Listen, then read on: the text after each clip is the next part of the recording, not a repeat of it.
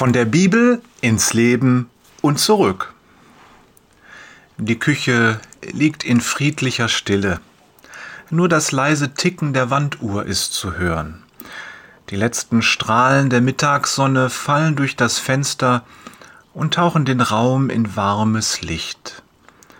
Auf der Anrichte steht noch eine halbvolle Kaffeetasse vom Frühstück. Ihr Inhalt ist längst kalt. Kerstin sitzt auf einem Stuhl und denkt nach. Sie hört, wie die Nachbarin unter ihnen nach Hause kommt und ihre Haustür öffnet. Eine gute halbe Stunde noch, denkt sie, dann ist Max auch zu Hause. Die Geschichte, die Jona ihr geschickt hat, die Begegnung zwischen dem kleinen Mädchen und der alten Frau, lässt sie nicht los. Auch sie hatte heute Begegnungen mit Menschen, die sie niemals zuvor gesehen hat, der Obdachlose zum Beispiel und die Kellnerin. Sie spürt einen dumpfen Druck in der Magengegend, wenn sie daran denkt, wie schnell sie den Obdachlosen verdächtigt hat, ihr Portemonnaie genommen zu haben. Ich bin echt ein Idiot, schüttelt sie den Kopf. Hätte ich ihn nicht nur kurz gesegnet, sondern den Mut gehabt, ein paar Worte mit ihm zu wechseln, vielleicht hätte ich ihn dann nicht so vorschnell verurteilt. Nicht so voreilig, meldet sich eine andere Stimme in ihrem Kopf.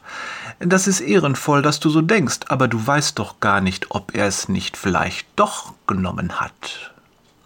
Stimmt, denkt sie, das weiß ich nicht. Dennoch fühlt sie sich durch die Geschichte von dem kleinen Mädchen in gewisser Weise ertappt. Warum ist das so? überlegt sie krampfhaft bis ihr klar wird, dass der große Unterschied in der Einstellung liegt. Das Mädchen geht positiv auf Menschen zu. Und ich, denkt Kerstin, ich habe meine Schubladen und da stecke ich jeden gleich rein und oftmals leider negativ. Sie seufzt und bittet den Herrn, ihr zu vergeben. Ein Bibelvers fällt ihr ein, Lukas 6,31. Behandelt die Menschen so, wie ihr von ihnen behandelt werden möchtet. Unruhig geht sie in der Küche auf und ab. Ich muss mein Verhalten ändern, beschließt sie. Ich möchte nicht so behandelt werden, wie ich selbst den Obdachlosen behandelt habe. Ich will den Menschen offen und positiv begegnen und gut von ihnen denken, so wie das Mädchen in der Geschichte. Ein Lächeln stiehlt sich auf ihr Gesicht. Erleichterung macht sich breit und sie fühlt sich motiviert, es besser zu machen, großzügiger zu werden und die Lehren aus dieser Erfahrung zu ziehen. Sie hat das Gefühl, als hätte sich etwas geöffnet. Ein weiterer Bibelvers fällt ihr ein, Lukas 6, 37 urteilt nicht über andere, dann wird Gott euch auch nicht verurteilen. Richtet keinen Menschen, dann werdet auch ihr nicht gerichtet werden. Wenn ihr vergebt, dann wird euch auch vergeben. Genial. Gott, du bist so gut. Bitte hilf mir, meine Einstellung zu verändern. Allein kann ich das nicht. Sie beschließt, später noch einmal zu der Stelle zu gehen, wo sie den Obdachlosen getroffen hat. Dann wird sie ihn fragen, ob er vielleicht das Portemonnaie gefunden hat. Nicht gleich verurteilen, denkt sie. Erst mal fragen. Unten fährt ein Krankenwagen mit lärmendem Martinshorn am Haus vorbei. Und wenn er es doch war? schießt ihr der Gedanke ein. Wenn ich den Eindruck bekomme, er hat es gestohlen? Die Bibel ist hier doch sehr deutlich, hört sie die Stimme. Richte keinen Menschen, dann wird Gott dich auch nicht richten. Denn glaub mir, das willst du nicht. Fast kann sie den spöttischen Unterton hören, der aber gleich darauf wieder verschwindet.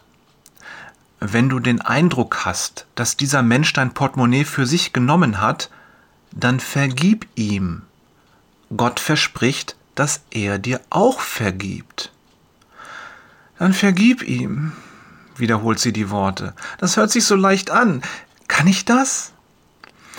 Etwas in ihr sträubt sich, stellt seine Federn auf, will überwunden werden. Sie denkt an die letzte halbe Stunde hier in dieser Küche zurück. Das war eine schlechte Zeit. Sie fühlt sich schäbig und hat ein schlechtes Gewissen. Warum? Weil ich weiß, dass ich Sachen getan habe, die nicht gut sind und für die ich Selbstvergebung brauche, von Gott. Und fast hat sie das Gefühl, rot zu werden, als sie ihm in Gedanken die Frage stellt, die sie sich gerade eben selbst gestellt hat. Kannst du das? In diesem Moment klingelt es an der Tür. Nanu, denkt sie, hat Max seine Schlüssel vergessen? Sie reißt die Tür auf. Sohnemann, hast du da. Äh, die Worte bleiben ihr im Hals stecken. Vor der Tür steht die Kellnerin. Kerstin starrt die Frau fassungslos an. Hallo? Sie ringt nach Worten. Was machen Sie denn hier? platzte schließlich aus ihr heraus. Die Kellnerin lächelt freundlich. Entschuldigen Sie die Störung, sagt sie, aber ich will Ihnen nur sagen, dass ich Ihr Portemonnaie gefunden habe. Vielleicht haben Sie es noch gar nicht vermisst? Sie greift in ihre Manteltasche und zeigt Kerstin die blau-graue Geldbörse, die sie erst letztes Jahr zu Weihnachten von ihrer Freundin Inka geschenkt bekommen hatte. Mit großen Augen starrt Kerstin sie an. Äh, ja, das ist mein Portemonnaie, stammelt sie. Sie haben sie auf der Bank liegen lassen, nachdem Sie mir die Hand auf die Schulter gelegt haben. Kerstin zeigt keine Reaktion. Sie wissen schon, fährt die Kellnerin fort, vor der Sparkasse. Kerstin ist sprachlos. An die Kellnerin hatte sie gar nicht mehr gedacht. Die Frau hatte ihr einfach nur leid getan, denn offensichtlich hatte sie große Geldsorgen. Ich, äh, ich, ich weiß gar nicht, was ich sagen soll, stottert Kerstin jetzt peinlich berührt. Wie kann ich Ihnen nur danken? Die Kellnerin winkt ab. Das ist doch selbstverständlich. Ich freue mich, dass ich Ihnen auf diese Weise etwas zurückgeben kann. Lächelnd reicht sie Kerstin das Portemonnaie. Jetzt muss ich aber wieder los, sagt die Kellnerin. Meine zweite Schicht geht bald los. Vielen, vielen Dank. Kerstin lächelt der Frau noch einmal zu, während diese sich ins Treppenhaus wendet. Meine Güte, denkt Kerstin, während sie die Tür schließt. Was ist denn heute los? Jona hatte zwar gesagt, dass das Segnen für keinen der Beteiligten ohne Folgen bleibt, aber mit so einer schnellen Reaktion habe ich nicht gerechnet. Verwundert schüttelt sie den Kopf. Mama, Max ist empört. Was stehst du denn hinter der Tür rum?